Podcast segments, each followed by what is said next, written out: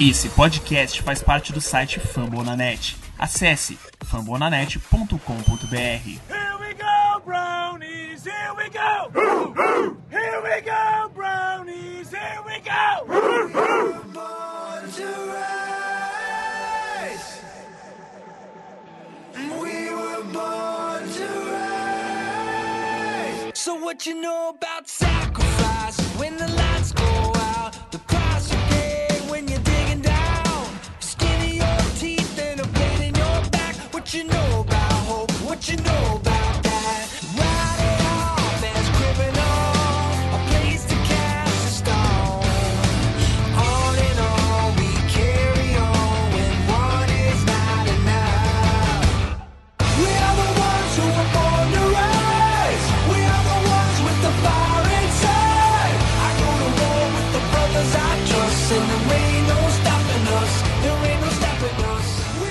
Bom dia, boa tarde, boa noite para você que nos ouve aqui nessa podosfera maravilhosa e o universo dos podcasts. É, eu sou o Jackson Quirino, o host desse, desse universo maravilhoso que é o universo do Cleveland Browns no Brasil. E eu estou acompanhado hoje com o meu colega de sempre, o Neto Santos, arroba underline KD0T. Neto, dê sua saudação inicial aí pra galera. Salve galera, como é que estão vocês? Tudo bem? Tranquilo? De boa? Estamos aí para comentar agora mais um triunfo do Cleveland Browns. Batemos o, o Cincinnati Bengals no último domingo por 27 a 19 e subimos nosso recorde para 6 triunfos e 7 derrotas nessa temporada. E numa partida que foi foi boa, mas ao mesmo tempo foi ruim. Foi boa porque a gente venceu, né? Nunca dá pra reclamar de uma vitória. Mas o time não jogou muito bem, não desempenhou o, o que a gente esperava que, que fosse para ser desempenhado contra uma equipe que estava até o momento com uma vitória e 11 derrotas na temporada, né? Mas enfim, vencemos o jogo e vamos analisar aí o que aconteceu em mais uma semana do NFL, semana 14, né? Semana 14, exatamente. Tá terminando a temporada, infelizmente. Parece que foi ontem que começou. Parece que foi ontem que o Del tinha sido trocado pra cá. Parece que foi ontem que toda a expectativa tinha sido criada. É, o tempo passa rápido, mas estamos aí cada dia crescendo mais, evoluindo mais e esperamos que o Brown siga no, no mesmo ritmo, né? Vamos aí analisar o que houve de melhor, pior, de bom, de ruim nessa, nessa partida. É, então, só para atualizar alguns aspectos gerais da equipe, o time vinha com alguns desfalques. Ele não teve, por exemplo, o Chris Hubbard, o right tackle, right tackle, Isso. right tackle da equipe. Ele ficou afastado do, do grama, dos gramados. Me corrija se eu estiver errado, porque eu não, não assisti esse jogo, então eu não sei. O Hubbard Eu não acho jogou, que né? ele. Eu acho ele não jogou, mas não jogou por. Não foi motivo de lesão, não. Foi escolha técnica. O Kendall Lamb começou como right tackle. Hum, é, ah, sim. Então o Chris Hubbard não jogou por questões técnicas e no lugar dele o Kendall Lamb acabou entrando em campo. Inclusive ele foi eleito um dos melhores jogadores da semana. É, o Olivier Vernon também não jogou, assim como o Demetrius Harris e o Eric Murray. Ahn, tirando isso, tivemos também o retorno do David Njoku, depois de ficar afastado por praticamente a temporada inteira. É, ele jogou a primeira partida, que foi a derrota lá contra os Titans na estreia dentro de casa, e no jogo contra o New York Jets, num- se não me engano, no Monday Night, ele acabou lesionando o pulso e também teve um desconforto no quadril e ficou de fora desde então. Ah, foram praticamente uma, duas, três, quatro, cinco, seis, sete, oito, nove, dez, dez partidas com a ausência dele. E bom, ele retornou para em campo para jogar pela equipe do Browns e acabou participando de um lance bizonho que o Neto e eu vamos comentar ao longo dessa edição. Mas, Neto, falando particularmente sobre esse jogo, o que teve logo no começo, assim, que você gostaria de destacar, principalmente nos dois primeiros quartos? Além, é claro, do, das postas de bola e das pontuações das equipes. Eu acho que o jogo começou bem amarrado pro Browns, porque como a gente estava enfrentando o Bengals, e o recorde deles era 1-11, e toda a questão do Andy Dalton ser mancado, e, e, enfim, toda a questão do Bengals ter sido muito ruim nessa temporada, ter sido tenebroso, com todo respeito aos torcedores do Bengals, todo mundo esperava que o Browns fosse passear, assim como foi contra o Dolphins, que tivesse um início arrasador, que não deixasse o Bengals pontuar e conseguisse pontuar em todos os ataques, mas não foi isso que aconteceu. No primeiro drive, o Bengals conseguiu duas jogadas boas com um passe do Andy Dalton para o Tyler Boyd, que tem sido um ótimo, tem feito uma boa temporada, apesar do apesar da má temporada do time do Bengals, tem alguns jogadores que vêm se destacando. O Tyler Boyd é um deles. O John Mixon teve uma boa corrida para 26 jardas. Depois disso, Dalton conectou outro passe para o Tyler Boyd, mas quando eles chegaram na red zone, eles não conseguiram capitalizar. Nossa defesa apareceu bem e forçou um field goal deles. Com um sec, se eu não me engano. Não. Com, forçando o passe incompleto numa quarta para três. Que, que teve uma falta de intentional grounding do, do Andy Dalton. Que ele fez o passe e não tinha nenhum recebedor perto. A arbitragem optou por marcar um grounding. Eles voltaram 10 jardas e tiveram que, que chutar o goal. Depois disso, o Browns começou o drive bem com um passe de, de 18 jardas do Mayfield pro Beckham, fazendo essa conexão com o Odell aí. Odell, inclusive, que nessa semana teve muitos rumores dele, dizendo que ele não estava feliz em Cleveland. Teve, teve rumor de todo tipo do Odell. Um que foi que ele tá jogando nessa temporada com uma lesão no quadril, com desconforto no quadril. E ele não tá sendo 100%, não tá, tá sendo limitado nos treinos, não tá conseguindo desempenhar 100% sua função em campo, não tá conseguindo dar o máximo de si. E a outra é que ele estaria supostamente infeliz em Cleveland e que teria dito na sideline para os jogadores de outros times, jogadores e técnicos, que ele queria ser para vir buscar ele, que ele queria ir embora daqui. Eu não sei até onde isso é verdade, mas enfim, espero que que não seja, né? Porque todo mundo queria ter um Odell Beckham Jr. no seu time.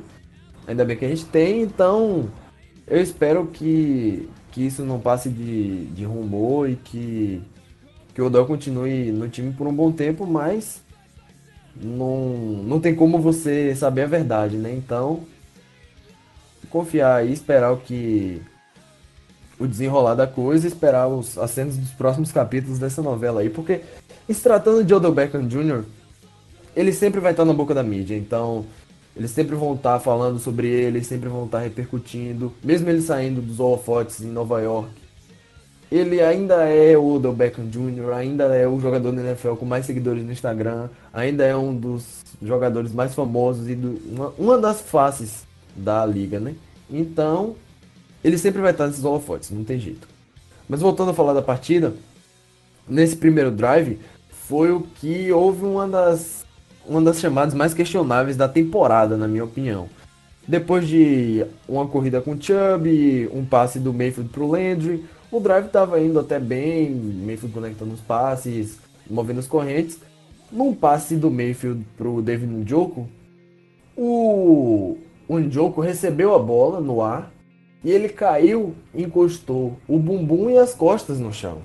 Após isso, e com, com a bola na mão, completou o processo da, da recepção. Após isso, o linebacker do Steelers, do Steelers, do Bengals, ele dividi, ele disputou a bola com o Njoku no ar, só que o Njoku estava com a bola completamente segurado nos braços e caiu com ela. Depois que o Njoku estava no chão, o linebacker do Steelers, o Nick Vigil, pegou a bola, arrancou das mãos do Njoku, levantou e saiu correndo. E os juízes marcaram na hora fumble. E como tá tendo várias, ocorreram várias chamadas dos juízes de deles darem passe incompleto no campo, na verdade ter sido fumble e ter matado o retorno, eles optaram por deixar a jogada a seguir e marcarem o fumble. Depois eles reviam, como faz parte do protocolo. Mas de- mesmo eles revisando o lance, eles ainda deram no campo o fumble, né, que depois foi mudado para interceptação, mas enfim, uma chamada bastante questionável da arbitragem aí, que até agora não consigo entender por que eles fizeram isso. Mas E depois isso disso, foi no primeiro quarto ainda, né? exatamente no primeiro drive do Browns no jogo. A gente então teve um primeiro um primeiro quarto já muito movimentado. Sim, sem dúvida. Mas depois disso, depois desse drive do, do Browns que terminou na interceptação, ocorreu uma coisa que nós, torcedores do Browns, não víamos há muito tempo. Desde a temporada de 2017 com o Jason McCourty, que hoje está no, no New England Patriots. Depois de, de uma corrida do Joe Mixon e de uma falta de unnecessary roughness do próprio Joe Mixon numa discussão ali com o Greedy Williams, o Browns conseguiu uma pick six. O passe do Andy Dalton que, que foi muito alto para o Alden Tate foi interceptado pela nossa jovem estrela no corner, que joga na posição de cornerback, o Denzel Ward. Ele interceptou a bola e retornou para 61 jardas e o touchdown. Isso não acontecia desde a semana 6 de 2017, como eu já falei anteriormente, o Jason McCourty, que hoje joga em New England, com o irmão gêmeo dele, o Devin McCourty. É, Mas- Só para destacar também, desculpa interromper, Nada que eu acho que a defesa ela tem sido um ponto muito forte em relação ao time no geral e talvez seja um, um dos poucos pontos positivos que a gente pode, pode destacar em relação à temporada como um todo, principalmente pela, pela atuação constante que, que esse núcleo vem tendo, ainda mais levando em conta os desfalques praticamente rotineiros, porque é, semana vem, semana vai e sempre tem pelo menos um jogador do Browns que está machucado. Eu acho que eu até comentei isso é, num podcast com. Acho que foi com você mesmo. A gente estava Uhum. comentando isso, de que o departamento médico do Browns está parecendo é, porta giratória de shopping. Nunca para. E eu concordo com você, nossa defesa tem, tem muitos bons jogadores, muitos jovens talentos. O que eu questiono na defesa é alguns esquemas, algumas formas de usar esses jogadores, que às vezes gera às vezes o esquema é favorável ao adversário, às vezes gera corridas e outras coisas como tackles perdidos, como ineficiência no pass rush, apesar de termos é, quatro jogadores, os titulares, quatro jogadores muito bons, nosso nosso banco, nossa rotação não é tão não é tão eficiente, não é tão não produz tanto quanto os titulares. Óbvio que nunca vai produzir tanto quanto o Miles Garrett, quanto o Oliver Vernon, quanto o Larry Ogunjobi ou um Sheldon Richardson, mas pelo menos ter produções parecidas, pelo menos chegar no quarterback. Claro, tem o Chad Thomas, tem o Devereaux Lawrence, tem o o Cox agora que jogou nessa partida, que não, não só nessa, né? Ele há três partidas vem jogando, mas são pontos a destacar. E também as faltas, né? Que eu acho que é mais um problema de coaching, eu acho que é um problema de disciplina do time mesmo. Vários pass interferences, várias jogadas desnecessárias. Mas enfim, nossa defesa em se tratando de talento ela é muito boa. Depois dessa jogada do Denzel Ward, o Browns cedeu mais um touchdown no drive do, do Steelers, que eles. Do Steelers, ó. Tô com o jogo passado na cabeça ainda. Do Bengals, eles conseguiram um bom drive, uma big play do, do Dalton pro John Mixon, que tem sido um, um dos problemas do Browns na temporada, que é passes laterais, ou screens. Ele passou pro John Mixon, o John Mixon teve simplesmente uma avenida no lado esquerdo do campo para ele poder correr. Isso eu lembro de cabeça aqui no primeiro jogo da temporada, no screen pro Derrick Henry, que o Browns estava tentando voltar pro jogo, tinha cortado a diferença para uma posse de bola, e logo após isso teve a jogada do Derrick Henry, um screen na esquerda que custou 75 jardas e um touchdown. Mas enfim, depois disso, o Dalton com mais um passe pro Tyler Boyd, que teve uma boa partida. E na linha de uma jarda, o John Mixon correu para o touchdown. E, e deixou o placar com 13-7 para o Bengals.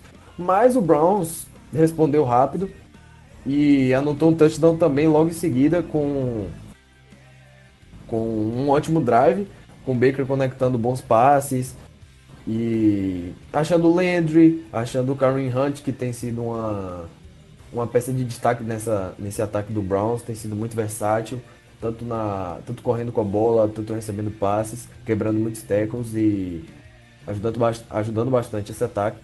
Teve um passe para o Odell Beckham também para um ganho de 21 jardas, que foi a segunda e última recepção que ele teve no jogo. Acabou com duas recepções para 39 jardas, o que é mais uma vez também questionável, como o Browns não consegue envolver o seu principal recebedor no jogo, né? Mas isso é um problema da, da comissão técnica e que nós não conseguimos entender e que ninguém consegue, na verdade. né? Depois disso, o Baker teve numa terceira para o gol um, o TD, né? Que ele anotou o touchdown. Ele tentou achar na primeira leitura, não achou, na segunda não achou, na terceira não achou. Resolveu sair pela esquerda e correr para o touchdown. Conseguiu se esticar todo, pular ali e, e anotar o touchdown, virando a partida para 14 a 13. Depois disso, uma sequência de punts. Um train out do, do Bengals, um train out do Browns. Depois, mais cinco jogadas do, do Bengals que não resultaram em muita coisa. Uma corrida do Mixon, que teve também uma ótima partida. Destruiu a defesa do Browns. E que também não conseguiu muita coisa nesse drive. Teve uma corrida boa, mas nada além disso. O Browns também, na hora de.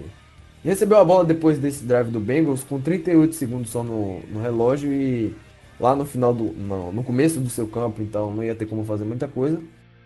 Depois disso, eles foram pro intervalo e logo após o Browns já respondeu com um touchdown. Depois disso, o, o Kareem Hunt teve uma corrida para 6 jardas, o Nick Chubb teve uma corrida para 7 jardas. E vale destacar também o baixo envolvimento do Chubb no, no, primeiro, no primeiro tempo. Pr- Primeiro e segundo quarto. Ele teve apenas 3 carregadas para 7 jardas. Ou seja, Chubb, que é um dos líderes da NFL em jardas corridas, ele teve apenas 3 toques na bola no primeiro tempo. Então, isso é bastante questionável. Se você quer vencer uma partida, um dos seus melhores playmakers precisa ter a bola, né? Então, esse tipo de coisa que, que vem sendo questionada no Browns desde o começo da temporada. Porque não tem uma consistência, não tem um padrão de jogo. O Browns não tem uma identidade ofensiva. Não consegue É. seguir um padrão durante, durante toda a partida. E isso é uma coisa que, que o Kitchens tem sido bem criticado, e justamente, na minha opinião. Só para complementar então, já que você tocou no assunto do Freddy Kitchens, é, tem surgido algumas especulações na, na mídia local de Cleveland e também ao redor dos Estados Unidos, claro, de que a batata do Freddy Kitchens estaria assando. Eu me recuso a acreditar nessa, nessas especulações, até porque o Kitchens ele tem apenas uma temporada no comando da equipe. É a primeira, na, na verdade, é a primeira temporada no geral que ele que ele comanda um time na NFL. E ele vem demonstrando uma evolução, apesar de ser tímido e inconsistente, digamos assim. Mas eu acho que não é tanto culpa dele se, se a gente levar em conta que, assim, vale destacar que é o seguinte, é a primeira temporada do Freddy Kitchens como head coach de uma equipe em geral da NFL. Ele era, digamos assim, da árvore de técnicos do Bruce Arians, que agora tá lá na, no Tampa Bay Buccaneers. Então, assim, conhecimento ele tem, é, basta ele colocar em prática. E não adianta você pegar um técnico e achar que em uma temporada ele vai levar a equipe pro Super Bowl. Ainda mais levando em conta os desfalques e, e todos os problemas extracampo e ainda mais o que a gente tem visto nesses últimos dias, principalmente a falta de jogadores na rotação, como você bem destacou, na questão da linha defensiva e também um pouco no backfield, porque ah, colocamos o Greedy Williams para jogar, ele que foi draftado esse ano de LSU, e ele tem um, a gente sabe que ele tem potencial para jogar bem, porém ele tem sentido o nervosismo em, alguns, em algumas partidas, tanto é que ele começou no banco nesse último jogo. O Sheldrick Redwine, que é um safety e vinha jogando exclusivamente no Special Teams, ele foi obrigado a ser colocado como titular por conta da pelo fato de o Morgan Burnett ter se lesionado na, na última semana. Como eu já disse, não apenas nesse programa, mas em outros, em outros programas. E isso, inclusive, deve ser uma das prioridades que a equipe deve resolver no draft do ano que vem. Espero que na primeira rodada. E a equipe, no geral, ela tem se mostrado um pouco apática. Na verdade, assim, eu prefiro deixar a defesa um pouco de lado, porque a defesa ela tem mostrado um esforço a mais. Porém, o ataque realmente tem deixado um pouco a desejar. O, você bem disse em relação às chamadas de jogadas que têm sido um pouco duvidosas, e eu concordo, mas também parece que não sei, não sei dizer exatamente o que está acontecendo, porque, por exemplo, ano passado a gente teve o Rashard Higgins como um dos protagonistas do elenco. E esse ano a gente percebe que, por exemplo, na última partida ele teve, ele jogou apenas um snap no Special Teams. Ou seja, algo, alguma coisa está muito errada aí. E mesmo que seja ano de contrato do, do Higgins, a gente sabe do potencial dele. Então não faz sentido deixar o cara de fora do, da equipe. Só complementando o que você estava falando, eu acho que o que o Browns fez com o Higgins ele tá colocando mais jogadores como o Cadero Rod ou como o Damon Ratley, dando mais snaps, dando mais tempo de jogo para esses jogadores, porque são jogadores que eles, assim como o Stephen Carlson também, o Tyrande, porque são jogadores que eles querem ver em campo para ver se podem manter para o ano que vem. Mas o que você falou é completamente pertinente. Não dá para você ignorar um jogador com o talento que o Rashard Higgins tem e que ele demonstrou na última temporada. Acho que como o Browns tem muito dinheiro nas mãos de Jarvis Landry e Odell Beckham Jr., que já são dois wide receivers, eles não vão querer dar mais no Rashard Higgins. Então por isso que eles estão que eles estão testando outros jogadores para ver se vão poder ocupar a vaga dele no ano que vem. Mas eles poderiam usar o Higgins agora, né, enquanto ele está no roster. Enfim, são decisões questionáveis, assim como o Gennard Avery também. São decisões questionáveis que só Deus sabe, só Deus e a comissão técnica do Browns sabem. Mas enfim, voltando a falar da partida, o Browns, voltando do, do intervalo, já anotou um touchdown de cara com um bom drive, uma, uma corrida do Karen Hunt para 6 jardas, e depois, vendo que ele usou pouco o Nick Chubb no primeiro período, o que será que pode acontecer quando você dá ao seu melhor jogador na temporada oportunidades de fazer jogadas. Ele vai fazer jogadas, então foi o que aconteceu. Chubb numa terceira para dois, ele anotou uma grande jogada com quatro tecos perdidos, saiu correndo a lá Beast Mode mesmo, para um ganho de 57 jardas, deixando o Browns na linha de 4 jardas ou 3 jardas, se não me engano. Uma corrida que para mim foi o highlight da partida. Chubb correndo pela direita, com, com o Odell bloqueando, o Jarvis Landry bloqueando, e ele quebrando teco atrás de teco e avançando no campo, se recusando a cair.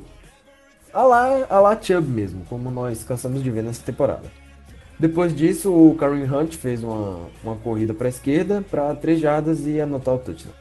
Depois disso, o Bengals teve um drive muito longo com 16 jogadas e eles foram avançando no campo a passinhos de formiga um passe de 8 jardas, uma corrida de 6. Foram avançando, avançando, avançando. A maior quantidade de jardas que eles conseguiram nesse drive foram 19 jardas na corrida do Joe Mixon. E eles foram avançando no campo até chegar na, na red zone e falharem ao entrar na, na end zone do Browns. Ou seja, eles fizeram 16 jogadas e ainda assim não anotaram o touchdown. Parabéns para a equipe do Cincinnati Bengals que consegue superar, consegue ser mais Cleveland Browns que o próprio Cleveland Browns, né? Ah, eles estão num projeto forte aí de trazer o Joe Burrow. Então, para quem não conhece, o Joe Burrow é o quarterback de LSU e é cotado como um dos favoritos a ganhar o, o troféu Heisman de melhor jogador do, do college football. E é praticamente uma escolha de consenso, assim, de primeira rodada. A não ser que aconteça uma catástrofe. O que vindo de Cincinnati não seria nenhuma surpresa. Mas é, é muito provável que ele seja escolhido como, como o primeiro jogador geral do draft do ano que vem. E caso isso aconteça, seria então a divisão com três quarterbacks com Heisman. Exatamente, o Lamar Jackson, o Baker e, e o Joe Burrow. Joe Burrow que levou a LSU a primeira colocação geral, né? Vai enfrentar Oklahoma nos playoffs de do college, que vai ser um jogaço, promete. Na, na outra chave vai ter o Ohio State e Clemson. Vai ser outro jogão também. Enfim, voltando a falar da partida, depois desse drive longo do Bengals, o, o Browns teve um drive que eles conseguiram marcar, anotar pontos no placar, com um passe do Baker para o Kareem Hunt, um, uma corrida do Chubb, mais uma corrida do Chubb. O Browns matando bem o relógio, estabelecendo bem a corrida. O Bengals tinha sido o time que tinha estava entre os líderes da liga em jardas cedidas, em tecos perdidos, em jogadas jogadas explosivas, que é big plays, tanto em corrida quanto em passe. Enfim, a defesa do Bengals tem sido uma draga nessa temporada. E todo mundo esperava o Browns passear do jeito que passeou contra o Dolphins, mas enfim, não foi isso que a gente viu. O Browns nesse drive ele conseguiu um chute de depois de um passe incompleto do Baker para o Stephen Carlson, o Austin Seibert marcou seu, seu chute mais longo na, na, carreira e na temporada, né? Como ele é calor. Ele acertou um chute de 53 jardas. Depois de ter errado alguns chutes de longa distância nessa temporada, ele mostrou que tem sim perna para para acertar alguns chutes de longa distância e é a primeira temporada dele na liga, né? E tendo em vista que o Browns gastou uma escolha de quinta rodada nele, acho que a comissão técnica deve ver nele uma alternativa a longo prazo para solucionar a posição de kicker que tinha sido um problema na, na nossa equipe desde a aposentadoria do Phil Dawson. A gente não vê um kicker com um kicker se estabelecer como o Cybert está se estabelecendo. Esperamos que ele continue a, a jogar nesse nível. Depois disso, aconteceu mais um drive do Cincinnati Bengals com 16 jogadas e que dessa vez não acabou em nenhum ponto. Eles, de novo, a passos de formiga, com a corrida de Joe Mixon. O Joe Mixon, que ele teve uma ótima partida, teve 23 carregadas para 146 jardas e um touchdown. Ou seja, obliterou a defesa de Cleveland, com tanto recebendo passes quanto correndo com a bola, principalmente correndo com a bola, né? Mas ele recebeu três passes para 40 jardas, mas foi o principal jogador do Bengals na partida e acho que na temporada também, né? Depois disso, o depois desse, desse, dessas jogadas, o Mixon ele teve algumas corridas, alguns passes incompletos do Dalton, passes curtos, convertendo terceiras descidas. E nisso aí o Bengals foi avançando no campo. Chegando na red zone, eles conseguiram a primeira pro gol na nossa linha de 7 jardas. Tiveram duas corridas com o Mixon para um ganho de respectivamente 1 e 2 jardas. Depois um passe incompleto do Andy Dalton e numa quarta para o gol. Até então a partida estava 24 a 16, ou seja, o Bengals precisava desse, desse touchdown ainda mais tão perto da endzone. Andy Dalton não achou nada no passe, tentou correr com a bola e foi tacleado na linha de duas jardas do, do campo de Cleveland e resultou em turnover on downs e a bola voltou pra gente. Depois foi a vez do Browns de conseguir um drive longo e não anotar touchdown. Baker começou com um passe de 11 jardas, depois teve uma corrida do Kareem Hunt, que, que foi para um ganho de 5 jardas. E o que aconteceu na, na próxima jogada eu gostaria de destacar, porque foi um passe que foi passe incompleto do Baker pro Jarvis Landry, mas o Baker ele tinha uma opção de fazer um passe curto pro Kareem Hunt, que na frente, ele. A jogada foi assim. Vou tentar descrever um pouquinho. Baker recebeu o snap e foi um play action. ele correu para a direita e o Hunt estava passando na frente dele, ou seja, ele podia fazer um passe curto para o Hunt, que teria dois, rece dois recebedores de Cleveland e dois defensores da secundária do Bengals na frente dele, ou seja, ele teria uma situação de bloco 2 contra 2 e poderia ter um grande avanço no campo. Mas o Baker viu o Landry com a oportunidade de um passe completo, de um passe, de um passe mais longo. E Esse foi o, o, passe que foi desviado e interceptado, mas só que o juiz voltou. Foi na jogada seguinte. Foi na jogada seguinte. Hum. Então, o Baker teve até um passe bom. Aí o Kitchens até desafiou a jogada para um possível pass interference mas não conseguiu. O que tem sido comum nessa temporada, né? Os treinadores não conseguirem reverter a marcação de pass interference. Mas enfim, o meu ponto na nessa analisando essa jogada é, logo depois disso, Baker tentou um passe pro Odell Beckham que foi interceptado pelo Jesse Bates. O passe foi numa janela curta, o William Jackson estava na, na marcação, o passe foi desviado e o Jesse Bates interceptou. Essa jogada voltou porque depois de uma revisão, todos os turnovers são revisados, a arbitragem marcou um pass interference, uma interferência do William Jackson em cima do Odell Beckham.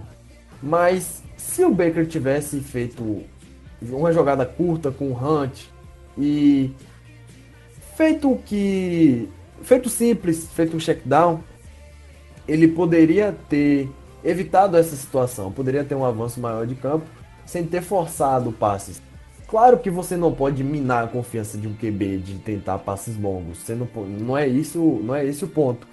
Mas um dos problemas do Baker é às vezes tentar passes muito longos e às vezes forçar, como foi na interceptação dele no primeiro quarto com o Jesse Bates. Ele e... tentou um passe longo para o Cadero Rod, que o passe foi muito alto e terminou nas mãos do, do Jesse Bates. Foi a segunda interceptação dele na partida, contando com, a do, com aquele lance bizarro do David Njoku. Mas, enfim, o meu ponto é esse. Você não precisa minar completamente a confiança do QB de, de fazer passes longos, porque isso é extremamente prejudicial para seu time e você não faz um franchise QB assim. Mas eu acho que um equilíbrio entre, entre essas tentativas é o mais ideal. E eu acho que os treinadores, de, a comissão técnica de, do, do Browns deveria buscar isso. Deveria tentar trabalhar isso no Baker, que é um meio que um problema dele desde os tempos de Oklahoma, né? Desde os tempos de college.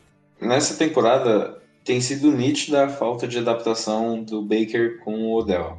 E por conta disso, nas últimas semanas, o Baker Mayfield tem forçado muitos passes para o Odell Beckham Jr., principalmente depois de ser questionado pela, pela falta de adaptação uh, e, obviamente, a falta de.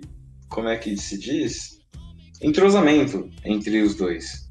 Porém, esse entrosamento ele tem sido agravado pela lesão que o Odell tem, na uma lesão de hérnia de disco, e é uma lesão que é, o staff médico do, do Browns decidiu tratar isso de maneira natural, ou seja, sem intervenção cirúrgica, porém isso tem afetado muito o rendimento dele.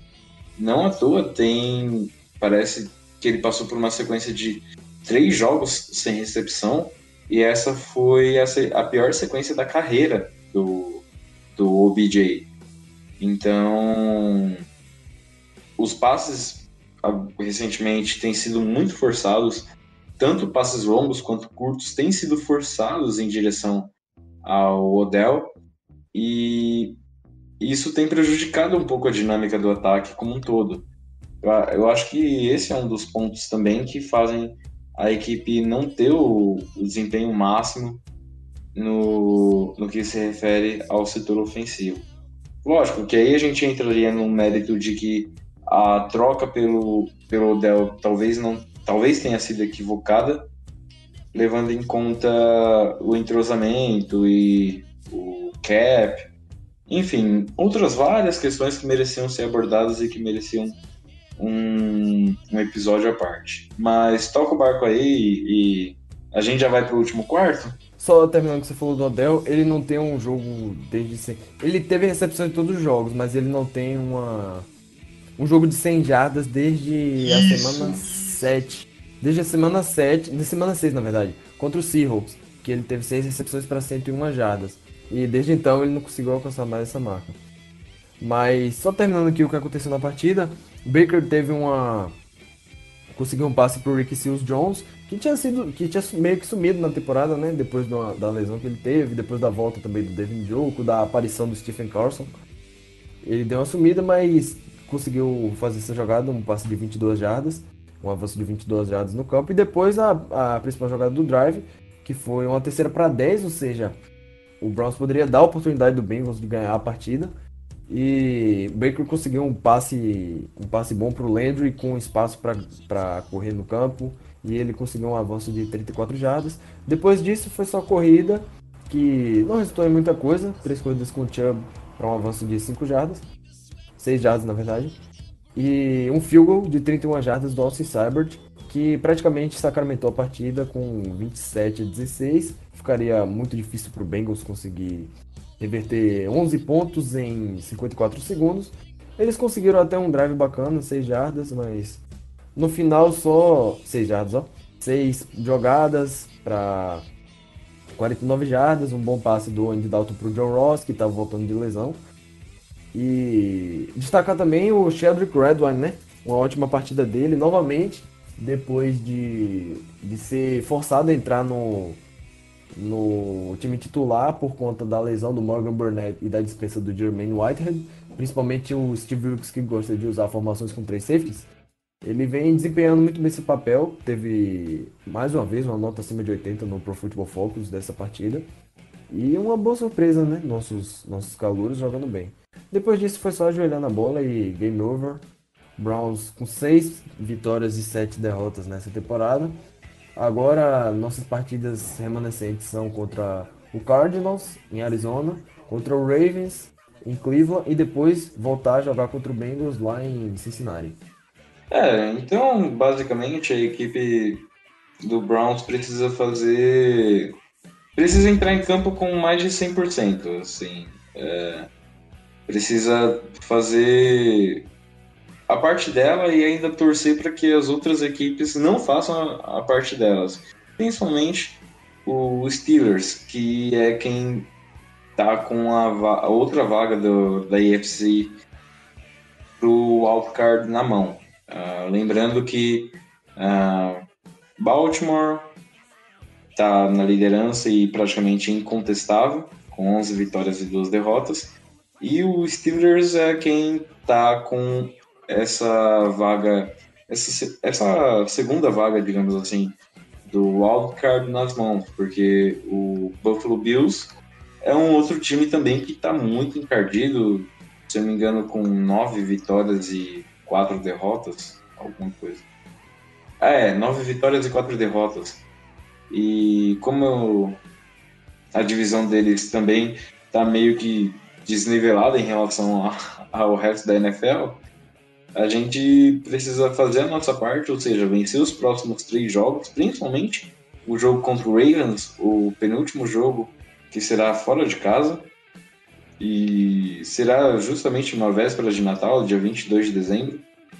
E assim, caso o Steelers vença dois dos próximos três jogos, a vaga para pós-temporada com certeza já fica descartada, mas o que a gente tem discutido principalmente nas últimas semanas aqui na, no Dalcom BR é a questão do, do futuro da equipe. O que será do futuro da equipe?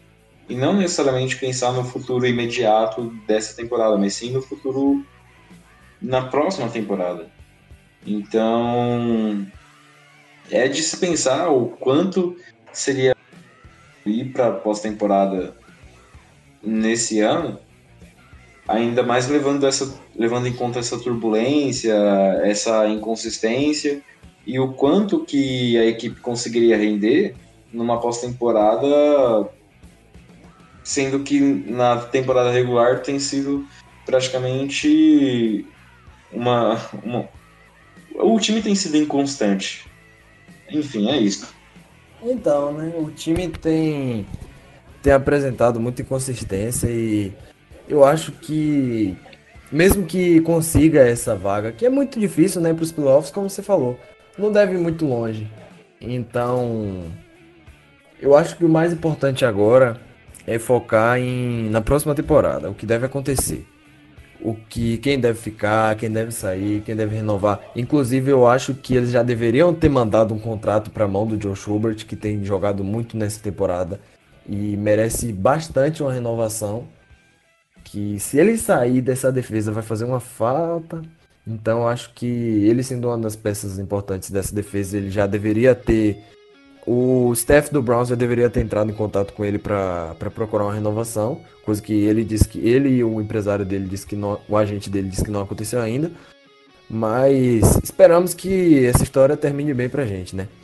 Enfim, eu acho que o que o Browns tem que fazer é analisar a. Claro que isso vai ficar mais pro final da temporada, né? Mas acho que já tem que ter uma noção de quem vai ficar, de quem vai sair, do que é que vai acontecer em, em 2020 e já ter, já ter uma visão do, do futuro, né? Já ter uma visão do que pode acontecer, das mudanças que podem ser feitas na comissão técnica, se o Kitchens vai ficar, se o Kitchens vai sair. E e já planejar mesmo para para uma possível eliminação das nossas chances dos playoffs. E, enfim, olhar para o futuro, olhar para as peças do elenco e vendo o que pode melhorar, no que pode piorar. Mas ainda restam três jogos, então vamos focar na próxima semana e jogo a jogo, né? Quem ainda tem chance, e mesmo que não, não consiga o playoff, o importante é a equipe deixar tudo de si, né? E jogar esses três jogos restantes aí como se fossem três finais, ou pelo menos honrando a camisa que, que eles vestem. É, e também principalmente para conseguir um saldo positivo na, na temporada regular, coisa que não acontece desde 2007, quando o John Thomas foi draftado. É, naquela famosa cena em que ele estava pescando num lago e recebeu o telefonema da NFL falando que ele era um jogador do Cleveland Browns. Que cena icônica. Mas enfim, é... no mais eu acredito Saudade que seja isso mesmo. Thomas. Bicho, saudades terem ofensiva. Já é o segundo programa seguido que a gente tá falando sobre falta de jogadores na linha ofensiva e eu acho que vai ser até o final da temporada que a gente vai ficar lamentando realmente a falta de jogadores capazes de honrar essa posição. Até o draft, na verdade, né? Sim, pô. E o pior é que esse draft, o draft dessa temporada tá uma uva pra posição. O problema é se o John Dorsey meter o louco e draftar um outro Austin Corbett da vida. Exatamente, aí... o, o draft é outro cornerback. Aí é que não dá. Mas. Aí eu faço eu... questão de pegar um avião daqui do Brasil, vou até Cleveland e jogo o John Dorsey lá naquele lago lá perto do No Lake Erie. Sim, eu vou lá pessoalmente para jogar ele no lago. Faço igual o Hugh Jackson fez lá. Eu selecionaria dois jogadores de linha ofensiva já nos dois primeiros rounds. Acho que tem que ser a prioridade de Cleveland mesmo. É o ponto mais deficiente da equipe, né? Então acho que eles devem não devem medir esforços não para para melhorar a linha ofensiva. Sim, sim. É, é, eu acredito que a gente já abordou então bastante coisa sobre esse sobre essa partida. Lembrando que o jogo contra o Cardinals ele não será transmitido pela ESPN Brasil nem pela ESPN, enfim, pelos canais ESPN. Então, caso vocês estejam mesmo na instiga de assistir o jogo, procurem o popular link da massa. E é isso. Neto, você gostaria de fazer algum destaque final, alguma menção final? Não, acho que é isso mesmo. Acho que comemorar aí mais um, mais um triunfo, né? esperar próxima o encontro dos dos Heisman de Oklahoma, Baker e, e Kyler Murray e esperar que seja um bom jogo e que a gente desempenhe um bom futebol e consiga os três pontos, consiga mais uma vitória e subir na tabela, e... graças a Deus. Subir na tabela, graças ao professor aí, mérito ao professor. ai, ai. Mas enfim, acho que é isso mesmo e vamos pra cima do Cardinals. Exatamente. Reforçando então o convite, o jogo será no próximo dia 15, domingo, às 6 e 5 da tarde. E você poderá acompanhar através dos links, por meio dos links, na verdade, ou então é, acompanhe o tempo real no site oficial da NFL. No mais, é só isso mesmo. Eu sou o Jackson Quirino, arroba J, underline, Quirino. Eu estive acompanhado aqui do Neto Santos, arroba, underline, KD0T. E essa edição do Dow Poundcast, o podcast oficial do Cleveland Browns do Brasil, teve a edição do Sávio Macedo, nosso, nosso mago, mestre camisa 10, que arrasa nas edições é isso, galera. Um beijo, um abraço no coração de cada um de vocês e até mais. Tchau, tchau. Falou!